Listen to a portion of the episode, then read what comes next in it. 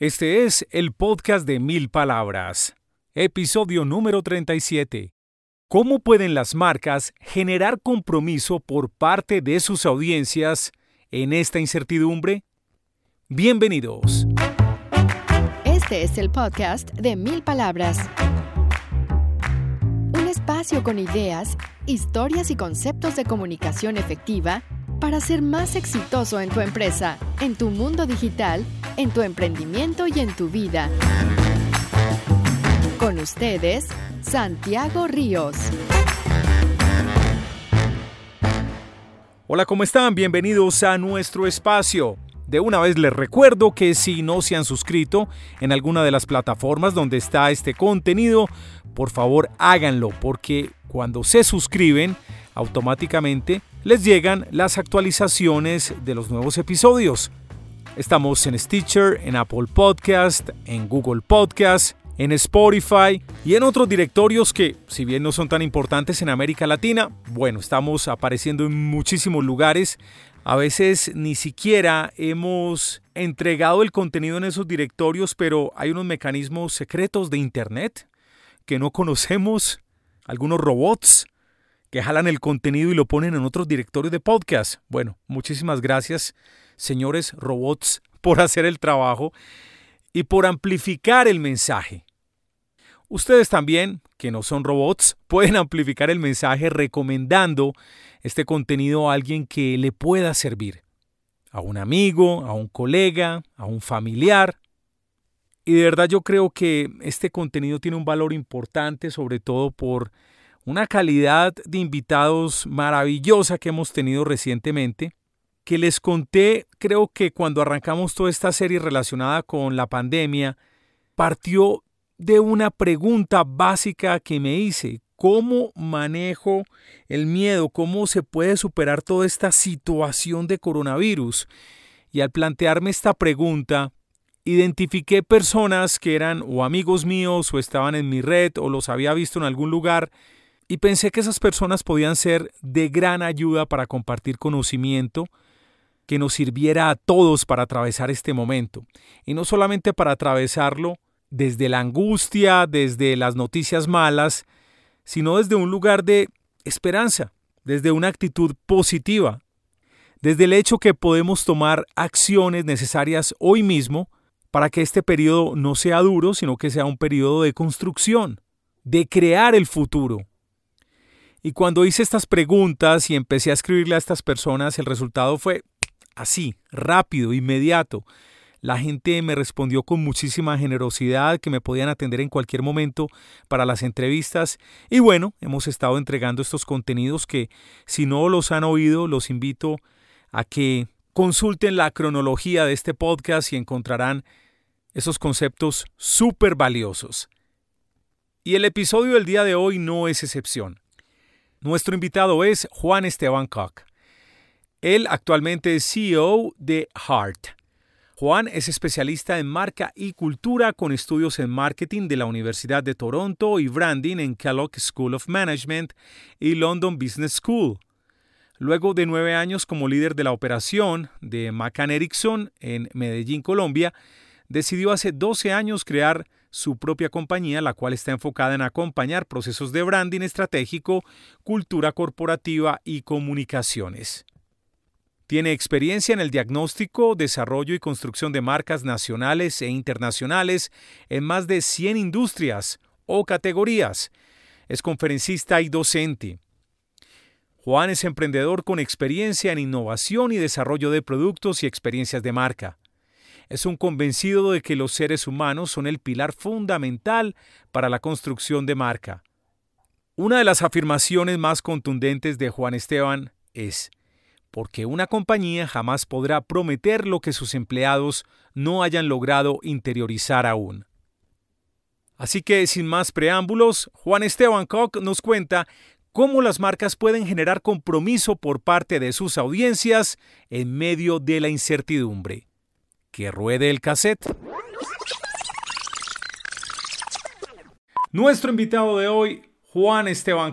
¿Cómo estás, Juan Esteban? Hola Santiago, un gusto saludarte. Gracias por esta invitación tan especial. Feliz de estar aquí compartiendo contigo y con tus oyentes. Muy bien. Vamos a hablar de cómo las marcas pueden generar compromiso por parte de sus audiencias en este periodo de incertidumbre. Juan, te he visto muy activo recientemente en redes sociales a partir de esta crisis o tocando temas que de alguna forma tienen que ver con este momento tan particular de la humanidad. ¿Qué te ha movido para generar todas estas reflexiones? Mira, Santiago, yo creo que la pregunta es, es muy buena. Yo vengo estudiando un concepto hace unos seis años que se denomina el brand engagement y es cómo las marcas logran el compromiso de todas sus audiencias y diría uno pues que hay muchos ejercicios para hacerlo pues a través del advertising o la publicidad tradicional que todos conocemos, otro a través de acciones puntuales dirigidas y microsegmentadas, pero básicamente nosotros partimos desde Hart bajo una premisa y es que una marca jamás va a poder prometer lo que sus empleados no hayan logrado interiorizar. Y precisamente en este momento de confinamiento, pues debido pues, al COVID-19, además de que he sido pues muy presente en diferentes redes sociales, pues como has visto y como lo dices en tu introducción, he querido hacer mucho énfasis por estos días de la importancia del ser humano en las empresas y además de cómo las personas finalmente se vuelven tu marca. Nosotros partimos de una premisa fundamental y es que el branding parte de algo que son las cuatro P's. En la universidad, y seguramente lo aprendiste pues hay unas P's que todos conocimos que es plaza, promoción, producto, pero nuestras cuatro P's son muy fáciles de memorizar. Y para los oyentes quiero que tomen nota de lo siguiente. Las cuatro P's del brandy son las personas, las personas, las personas y las personas. Definitivamente lograr el compromiso de las personas al interior de la organización, pues va a ser mucho más simple todos estos procesos de posicionamiento y hoy que no las tienes sentadas contigo ahí, al lado como líder de la organización o si tú eres el líder de un grupo de trabajo, sino que las tienes conectadas, pues sí que más hay que hacer trabajo con esas personas para, digamos, para no para que no se desvinculen del ejercicio, además del ejercicio del día a día, pues de que sientan la marca más cercana que, que antes incluso. Terminé una conversación hace una media hora con, con un grupo de Nueva York que me hizo una, una consulta y me estaban pidiendo que les diera una ayuda a una compañía pequeña neoyorquina espectacular dedicada al diseño de joyas y me decían tuvimos que congelar los salarios de un grupo diría pues un grupo grande porque ellos son pequeños de cuatro personas ¿qué nos recomiendas hacer? Y yo creo que ese es un caso muy interesante para poner sobre la mesa en este tema ¿por qué? porque yo les recomendaba algo y es, es una compañía, diría uno, muy madura esta empresa, que la lidera un colombiano con su esposa. Es una compañía muy madura en temas de valores. Vienen trabajando hace dos, tres años en la importancia de sembrar valores hacia la organización y de tener una cultura enmarcada en algo que, en algo que ellos denominan como servicio de corazón. Y lo más bonito es que tuvieron que congelar el salario de cuatro empleados de seis que son, imagínate, o sea, es más del 50%. El sábado tomaron la decisión y se juntaron todos por videoconferencia y me decían literalmente lloramos. Mm. Y ahí es donde creo que vale el ejemplo, es porque cuando tú has trabajado valores en una organización y te toca tomar medidas tan drásticas como esta, pues ahí definitivamente en la medida que hayas trabajado un mejor engagement de tu gente va a ser más fácil lograr la atracción de ellos en el futuro. No importa si se demora tres, cuatro, cinco meses, y ahí es donde las comunicaciones tienen que ser permanentes con ellos.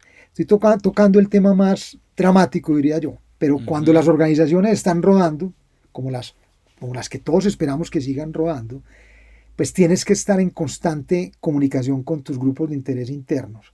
Y ahí es donde radica hoy una oportunidad de hacer contenidos muy inteligentes hacia adentro de la organización. Incluso tu mismo servicio de podcast para empleados y para colaboradores. Se vuelve una herramienta fabulosa para mantener un contacto vigente y que no se sienta que a pesar de que están cercanos por una, yo lo llamo hoy ya no hay un contacto human to human, sino es to es, que es screen to screen, o sea, ya no, están, ya no está en contacto persona a persona, sino a través de pantallas, pero que sientan que tú estás con ellos. Sé de casos de compañías grandes, importantes, pues para no mencionar los nombres, pero compañías cercanas, que ya se, ya se identificó que muchos empleados, a pesar de que están conectados y supuestamente bien desde su casa, están viviendo situaciones de violencia intrafamiliar. Sí. Y, pueden, y puede suceder perfectamente episodios como esos. Digamos, una pareja que esté pasando por un mal momento antes del COVID-19 y los obliguen a estar todo el tiempo juntos en su casa, imagínate lo que puede generar eso. Entonces ahí es donde, donde tiene que haber una permanente conexión con todos tus grupos internos para entender cómo están ellos hoy. Y ahí es donde va a haber una oportunidad interesante de comunicación de marca, eh, marca empleadora, con tu gente. De todos modos, Juan, cuando hablas de ese compromiso de diferentes públicos de interés con una marca, pues obviamente sí están colaboradores o empleados, pero también están proveedores, está el cliente final, está la sociedad o la opinión pública, como uno la quiera llamar. Mejor dicho, la marca tiene que tratar de generar y de mantener ese compromiso de parte de esas audiencias, ¿no? Tal cual. Hoy, hoy precisamente posteaba en LinkedIn un, contenido que lo denominé, es que más que perder la esperanza, las marcas deben ganarse la confianza de su gente. Y esa confianza enmarcada no solamente de los empleados que están dándolo todo, porque lo están dando todo desde sus casas seguramente, unos volcados al compromiso y porque seguramente la compañía se ha ganado ese compromiso, otros, también hay que decirlos con incertidumbre, y tratando de mantener vigente su empleo, pero definitivamente hoy los líderes están llamados a, al, digamos, al tema, al tema de, libertad. Lo voy a explicar. Yo creo que las, las nuevas generaciones hoy que están reclamando de los empleadores libertad para hacer su trabajo. Yo creo que en la medida de que ya estemos todos haciendo el trabajo de una forma independiente, conectados desde la casa por estos días, pues yo creo que hay que empezar a darle riendas sueltas a ese concepto, que al final responde a, a, la palabra confianza. En la medida que tú confíes de tu gente y las marcas y las organizaciones confíen de sus empleados, pues van a poder brindarles más libertad para su, su trabajo, ¿cierto? Eso, obviamente, basándose en procesos de confianza, ¿cierto? Hay, hay un libro que le recomiendo incluso a, a, los oyentes, que es de un autor que se llama John Doerr, eh, su libro le dice mide lo que importa. Él fue incluso de los primeros que capitalizó a Google, por allá Larry Page y a, Brin, cuando fundaron la compañía PAN en el 99. Él capitalizó, puso 12 millones de dólares y les decía, eh, estoy confiando en ustedes, a pesar de que tienen una idea brillante de tecnología, pues aquí todavía no hay ni siquiera un plan de negocio. Y confío en ellos, pero con un método. Y ahí es donde, devolviéndome a, la situación que hoy vivimos, pues sí hay que dar libertad, pero basando, basando todo en procesos y llevando a medir que en verdad lo que se esté haciendo sí se esté cumpliendo en términos de objetivos y resultados, ¿cierto? Ese es un concepto que tienen, yo creo que empezar a madurar las compañías, no importa su tamaño. Incluso creo que después de, de, de una pequeña investigación que, que invité pues a varias personas en mi red la semana pasada a responderla. les, les, hacía varias preguntas en relación al teletrabajo. Pero espérate Juan, que está muy interesante para que mencionemos enseguida ese resultado, porque muy interesante el ejercicio que hizo Juan. Quería simplemente mencionar que de hecho uno de los grandes principios del liderazgo, bueno, que lo han escrito cientos de autores, pero recientemente me estoy leyendo un libro de Gino Wickman, y él dice en el libro que una de las maneras de ganarse ese aprecio, de generar esa confianza y ese compromiso hacia un líder, que termina siendo el compromiso hacia una empresa finalmente, es cuando los colaboradores reciben esa confianza y les dan esa autonomía para ejecutar, cuando los liberan, cuando les dan el comando de ciertos procesos y así choquen el carro en algún momento, pues va a llegar el momento en que lo van a manejar sin chocarlo. Es decir, pero tienen que asumir esa responsabilidad tarde o temprano para que todo crezca en una empresa.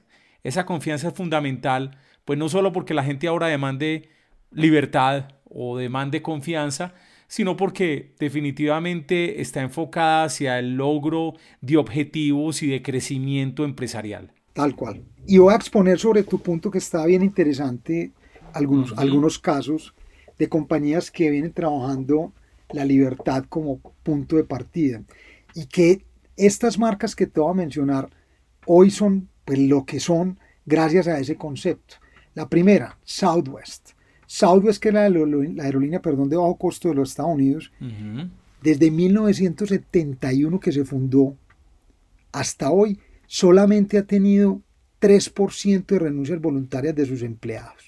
¿Cierto? Hmm. ¿Eso qué quiere decir? Que es una compañía con un poder de engagement impresionante en términos de compromiso de su gente. Y eso, yo diría que ese es un punto de partida interesante, es porque entre más confianza le dan a las personas, ellas más, más vuelan, más vuelan. Y además genera algo que en el mundo del branding, eh, en términos de employee engagement, se denomina la atracción. Y voy a poner el segundo ejemplo que es Google. Google hoy por hoy es una de las compañías más atractivas para trabajar en el mundo. Leía recientemente que reciben en promedio 2 millones de currículums al año hmm. de profesionales que quieren trabajar con ellos. Imagínate cifras de ese tipo. Y lo han basado todo en qué? En una cultura.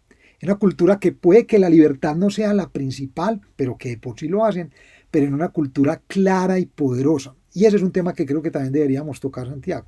Es porque en la medida que las organizaciones son maduras en cultura, pues van a lograr mayor engagement de su gente y se van a volver a subir más atractivas, no solamente para generar empleo a futuros colaboradores, sino más atractivas para los inversionistas y para la sociedad como tal, que está hoy mucho más dispuesta a invertir en compañías de este tipo. Sí, interesante. Y antes de que nos cuentes las conclusiones principales de ese sondeo que hiciste digital sobre cómo le ha ido a la gente con teletrabajo durante todos estos días, tengo que mencionar que recientemente hicimos una entrevista con un par de personas Incluso de pronto conoces a Tania Monroy, ¿o no? No, no, no me suena. Ah, bueno. Muy bien. Es cercana porque es madre de familia del colegio de nuestras hijas también. Ok. Entonces, Tania decía algo muy interesante con el tema de teletrabajo. Está en una compañía de 20 personas y resulta que en algún momento de la vida decidieron que los 20 se iban para teletrabajo o algo más, 25 personas. Y que se fue decantando muy fácil quienes querían teletrabajo y quienes no. Y quienes no querían teletrabajo eran las personas menos autogestionables, menos independientes, eran las personas que todo el tiempo estaban esperando que les dijeran qué tenían que hacer. Es decir, el tema de teletrabajo tiene esta ventaja en el sentido de que decanta a esas personas que son capaces de empezar, de desarrollar un proceso por su propia cuenta. Yo creo que es muy interesante esto, esas personas que están pidiendo confianza, están pidiendo autonomía y son capaces de ejecutar finalmente. Bueno, mira, precisamente pues hice un sondeo sencillo, pero creo que arrojó unos resultados interesantes, sobre todo desde la lectura que cada empresa le quiera dar. La semana pasada, jueves, final de tarde, puse en mis redes una invitación a que la gente me respondiera eh, una encuesta relacionada con el teletrabajo en los días de COVID-19. Participaron 205 personas en 48 horas, que yo creo que ese es otro, otro punto de aprendizaje interesante frente a la investigación de hoy. Es que hay que aprovechar obviamente todos estos, estos ecosistemas digitales y las redes para obtener información de forma más rápida, con mayor alcance y obviamente más económica. Logré hablar con 205 personas a través de esta encuesta de 18 industrias respondieron, o sea que uno tiene ahí, digamos, por lo menos una base para uno decir, puede que no para la toma de decisiones, pero sí para esbozar un poquito lo que está pensando y por hoy la gente conectada desde su casa. Y voy a darte datos, por ejemplo, de lo que extrañan más desde casa. la pregunta es, ¿qué es lo que usted extraña más estando trabajando desde su casa, de su oficina? Obviamente, pues ahí viene lo humano. Y dicen, el 38% aproximadamente decía poder compartir con mis compañeros de trabajo, ¿cierto? Otros decían sentirme rodeado de otras personas, la ideación en equipo también hace, digamos, ahí un llamado de atención interesante, el ambiente laboral, y ahí es donde uno también empieza a identificar cuáles empresas sí tienen un buen ambiente y cuáles no, porque también se les pregunta, bueno, eso es lo que más extraña, pero díganos aquello que menos extraña de su trabajo conectado desde casa. Y pesó entre varias opciones, les dimos tres opciones a mi equipo de trabajo, mi espacio físico o a mi jefe. Curiosamente, el 14% dice no extrañar a su jefe, que también hay un llamado, también hay un llamado de atención para los líderes, que uno diga, a ver cómo estoy haciendo mi trabajo. Pero el punto que más pesó fue la opción de, de otro, diga otras cosas. Y obviamente pues salen a reducir que ahí es donde las compañías tenemos que empezar a tomar ciertas decisiones frente a a quienes vamos a mandar a trabajar a la casa y más trabajo remoto. Yo creo que hay que hablar más no de teletrabajo, sino de trabajo remoto. No es estar dentro de la casa. Yo trabajo muchas veces en un café, en un centro comercial y es conectarse desde donde uno pueda. Y obviamente lo que menos extrañan estas personas que nos dieron sus puntos de vista, lo que más suena es el tráfico y los desplazamientos. Y junto hay varios temas y es como, como las organizaciones después de esto van a aprender obviamente que sí se puede y cómo vamos a contribuir las empresas a que se disminuya el tráfico de las ciudades si tomamos medidas como esta, de poner a algunas personas a trabajar desde la casa. No se trata de que todo el mundo, como tú lo decías muy bien, Santiago, sea capaz. Hay personas que necesitan más trabajar con su equipo al lado, otras más enfocadas en objetivos y claramente hay que identificarlas. Nosotros hoy por hoy tenemos claro quiénes podrían trabajar desde casa y quiénes no. Ya lo estamos empezando a entender desde nuestra compañía, ¿cierto? Y yo creo que ahí hay un punto interesante. Otras cosas que no extrañan para nada, las reuniones ineficientes. Hay una cantidad de reuniones cuando la gente está presencial que no se necesitan. Las interrupciones frecuentes, las distracciones, también las mencionan, ¿cierto? Por ahí habían unos apartes que decían el tenerme que arreglar, lo que no comparto. Obviamente, pues hoy a mi hijo le llegó pues nuestros hijos todos están trabajando por teletrabajo, pues estudiando a través de videoconferencia, y le llegó una guía del colegio donde les decía cómo tenían que prepararse todos los días para estar conectados a su clase.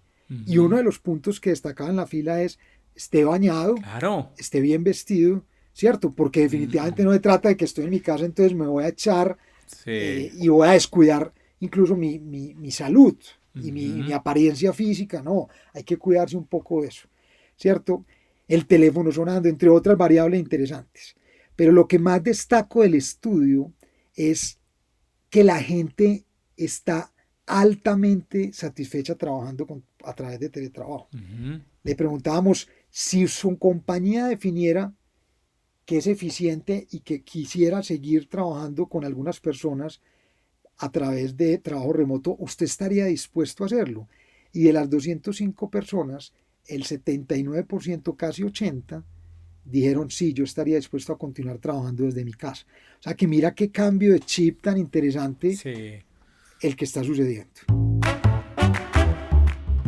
Juan, algo interesante que comentaste esta mañana, antes de esta entrevista, era una reflexión muy interesante sobre cómo mover la economía en este tiempo que tiene tantas dificultades y que va a traer consecuencias difíciles, pero que el ser humano y la sociedad tendrán que superar de alguna forma, pero me hiciste una reflexión muy interesante sobre las empresas grandes y la importancia en la economía. Compártela, por favor. Sí, mira, Santiago, yo, yo creo firmemente y, cuando hice ese post dije, esta es, una, esta es una teoría simple de economía, pero básicamente, ¿qué decía? Y es que mientras las grandes empresas no se congelen, las pequeñas van a tener liquidez. ¿Y a qué me refería yo con mi nota? Básicamente las, las, organizaciones en el mundo, y te voy a poner cifras reales, de, de las 100 economías más grandes del mundo, 51 son empresas y 49 son naciones. Hmm. Estoy diciendo una cifra bastante, parece eh, irrisoria y, fantástica, pero es real.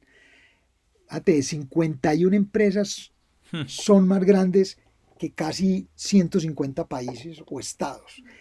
¿Eso qué quiere decir? Que habrá una responsabilidad y me vuelvo ya a, nuestro, a nuestra realidad en Colombia, es que las grandes organizaciones en Colombia y obviamente las multinacionales que están presentes en nuestro país tendrán que mantener la dinámica económica vigente en la medida que ellos permitan que el dinero circule. Esto es una teoría simple, ¿cierto?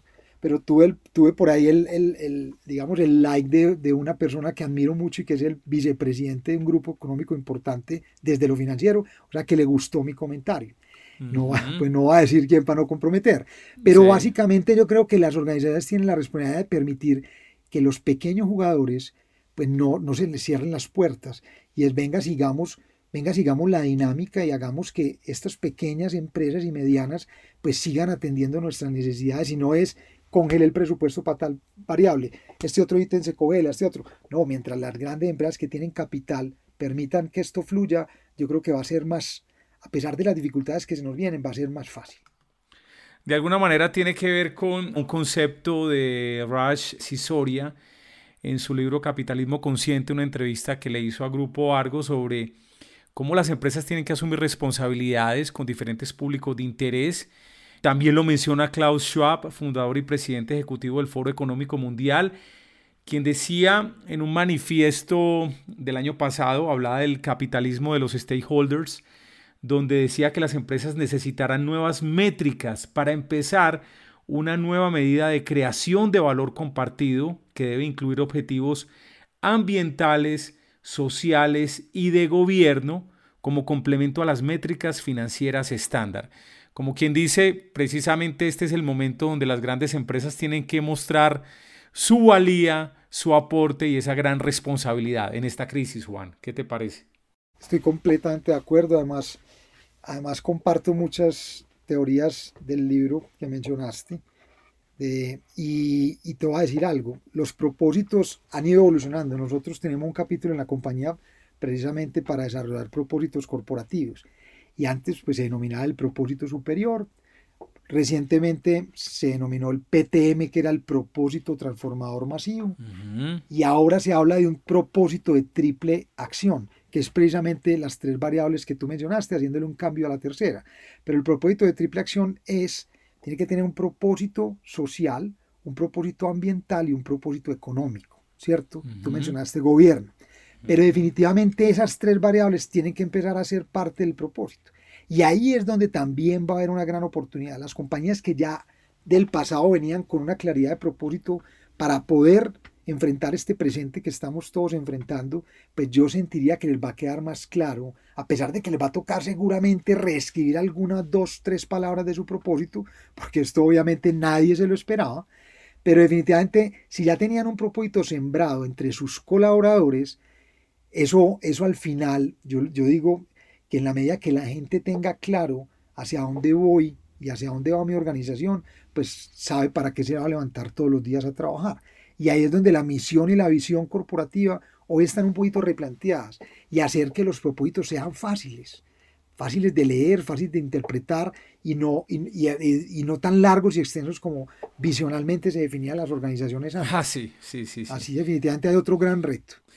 Juan, vamos a pensar en una marca mediana, no vamos a ubicarla en ninguna industria específica, una marca de una pyme, no, de una empresa grande, tampoco una empresa que esté apenas empezando, pero ¿cómo debe comportarse, cómo debe hablar su marca en estos momentos? Santiago, yo, yo he venido recomendándole a algunas personas que me han buscado, precisamente me hacen esa pregunta. Yo, yo creo que hoy las organizaciones tienen un reto muy interesante, llamémoslo interesante, es porque pues es esa reinvención, esa transformación que, que básicamente yo, yo, yo lo sintetizo en que las marcas tienen que ser muy conscientes del presente y eso las tiene que llevar a ser muy inteligentes en lo que comuniquen. Entonces tiene que ser una comunicación inteligente con mucho énfasis en una comunicación a sus colaboradores, obviamente sin descuidar los stakeholders externos. Tienen que verse con un lenguaje cero oportunista. Creo que aquí ninguno se las va a ganar de oportunista. Aquí yo creo que en la medida que tú transmitas mensajes de optimismo, mensajes eh, reales de lo que está sucediendo, con respeto porque pues hay mucha gente que lo está sintiendo distinto a otra. Ahí es donde las marcas tienen que tener mucha prudencia, llamémoslo así, prudencia en sus mensajes y ser cuidadosas de cada palabra. Y una compañía mediana, como era, el punto que, que tú mencionabas, pues sí que más tiene que empezar a hacer un trabajo de cuidar ese entorno de comunicaciones 360, primero tratando de optimizar ese recurso que le van a dejar a marketing y comunicaciones. Segundo, es inteligente en la forma y en los medios que vas a utilizar para que le llegue a la mayoría de personas. Yo diría que hoy debería aprovechar toda organización a concentrarse en su gente trabajar mucho comunicaciones hacia adentro, para que cuando salgamos de, de esta zona gris que nos puso la vida, entremos a una dinámica distinta de marca y tu marca no vaya a verse jamás mal, bien, verse mal vista por las acciones que de pronto tuvo equivocadas durante este proceso, más bien si no tienes nada inteligente que decir, no lo digas. Más bien quédate en silencio. ¿Cómo defines el oportunismo y cómo lo podemos diferenciar con la acción concreta de vender? Porque técnicamente las empresas están en el mercado para vender. ¿Cómo definir esa línea eh, para no cruzar lo que no es ético, lo que no es políticamente correcto en este momento? Yo qué creo. Oportunismo eh, lo veo más, digamos, en el tema de pricing. Hay que cuidar que el precio no se eleve, que cuidar que, no importa si tu producto es de gran demanda, tú tienes que tratar de mantener el precio y no volverte oportunista. Yo diría que ese es un punto. Sí. Eh, no puede ser oportunista tratando de vender algo que de pronto en este momento su cliente no necesita. Vender por vender. Yo creo que ahí tenemos que ver la manera de cómo darle la vuelta a lo que tú haces para que se vuelva necesario para tu cliente. Porque hoy además, si vamos a la realidad de los negocios, sobre todo de la pequeña y mediana empresa, pues definitivamente no van a comprar nada que no sea necesario. Se van a cuidar mucho de sus inversiones. Entonces, ahí la oportunidad, sin, sin hablar de oportunismo, no de oportunidad comercial, es cómo le vas a dar un giro a lo que tú haces para que sea de beneficio para las empresas en el presente. Bueno, nos podemos quedar aquí hablando mucho tiempo con Juan Esteban Koch sobre cómo observa él el desempeño de las marcas en este momento, cómo las empresas se muestran ante sus diferentes públicos de interés, cómo pueden seguir cuidando ese compromiso que tienen estos públicos frente a cada marca.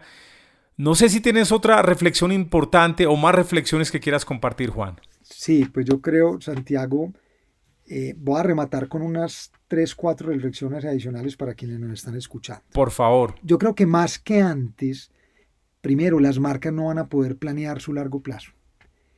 Tendrán que cuidar su esencia para ser coherentes y evitar perder ese norte porque tampoco se trata de que tú de un momento a otro, cuando no eras una marca respetuosa, pasaste a hablar de respeto y cuando no generabas confianza, vas a decir que era la más confiable. Tienes que tratar de mantener claridad de tu presente y tus bases fundamentales.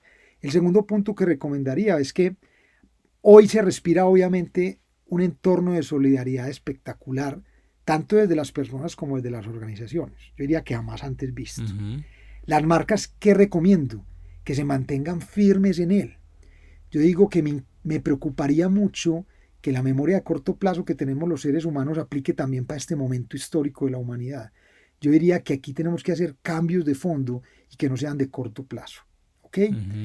Tercer punto es los líderes de marca, aplicar las cuatro P que ya te mencioné, que son las personas, las personas, las personas y las personas, por lo que será clave, digamos, su integración con las áreas de recursos humanos. Yo creo que aquí el marketing tiene que integrarse definitivamente con recursos humanos y con comunicaciones.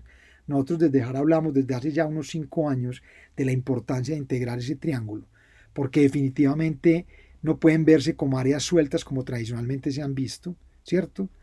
En términos de propuesta de valor, tiene que ser una propuesta de valor sólida, creíble y comprobable. Yo diría que esa va a ser la mejor carta de defensa para las marcas, que sea comprobable, ¿cierto? Yo diría que esa es más un poquito como, como, como mis puntos y, terminar diciendo algo en lo que insisto mucho, y es que a pesar de que la tecnología nos permite esto que estamos haciendo en tu podcast, pues yo creo que, y yo lo digo mucho en mis conferencias, que a mí no me inquieta la robotización, me inquieta la deshumanización de las marcas. Y definitivamente las marcas tienen que volver a ser más humanas y volver a abrazar a sus audiencias de manera metafórica. Eso es como un poquito mi cierre. Qué maravilla. Y yo creo que mucho de ese espíritu de esas reflexiones que hace Juan Esteban deben estar consignadas de alguna manera en su libro, en los 10 mandamientos del branding. Cuéntanos un poco de este libro, Juan. Santiago, qué maravilla que haces mención, te agradezco mucho. Mira, ese fue, ese fue un reto muy bonito en el que nos metimos un colega, un colega y gran amigo que vive en México hace muchos años, es paisa, también aquí de, de, mi ciudad, de nuestra ciudad Medellín.